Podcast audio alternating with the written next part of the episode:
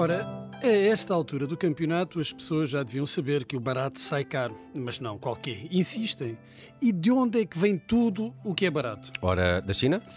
É claro que vem da China. Imaginem, são quase 2 mil milhões de chineses a produzir dia e noite coisas baratas brinquedos com tintas tóxicas, bandeiras portuguesas com pagodes, vírus. Ah, não, isso não, isso foram os morcegos. Olha, pois eu digo-te que gosto muito de comida chinesa, de restaurantes chineses e de negócios da China, claro. Portanto, gostas de chinesices. Chinesices, gosto mesmo. Chinesice é um termo interessante que foi importado do francês chinoiserie, que é um pouco mais respeitável e que se referia às imitações dos estilos artísticos chineses feitas no Ocidente. Olha, isso não sabia. Então, antigamente, os imitadores, os criadores de material de contrafação, eram afinal os europeus. Precisamente. Era para dar estilo. Vamos fazer aqui uma cena exótica, cheia de estilo oriental, estás a perceber? Uma chinoiserie, uma chinesice. que, com o passar do tempo, em português, passou a designar uma bugiganga, uma coisa de pouco valor. Hoje, quem faz as chinesices legitimamente são os chineses. Aliás, eles fazem tudo. Mas afinal de que chinesices é que nos vais falar? Ora, eh, esta até podia estar no termómetro porque tem que ver com o jubileu da Rainha Isabel II. Ora, como todos sabem, estas datas especiais são ótimas para vender recordações, objetos comemorativos, porta-chaves, globos de neve, enfim, bugigangas. Hum. E, e onde é que entram os chineses nesta história?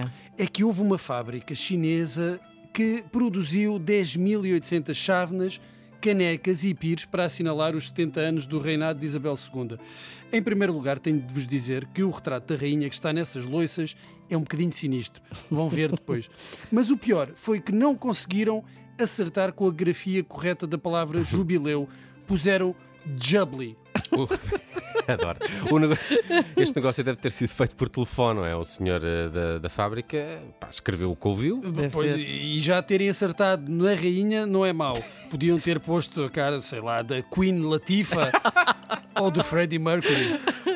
Olha, mas uh, jubbly não é, não é palavrão, pois não? Não, infelizmente não. Porque, é, isso olha, é que era, não é? Porque se fosse, se fosse um palavrão era, eram capazes de vender aquilo a um preço até mais alto. É uma palavra que quer dizer fantástico ou excelente. E, e, e agora o que é que vão fazer com essas recordações? O, o, jubileu já passou, não é? Ninguém há de querer comprar canecas uh, do, do jubileu. Do jubileu, pois não. Uh, o que é que eles vão fazer? O que é que eles vão fazer? Como o resto do lixo todo já está à venda na internet num site de liquidações.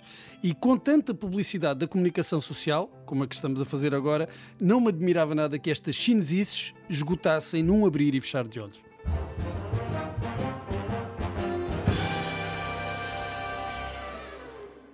Rádio Observador. Odivelas 93.7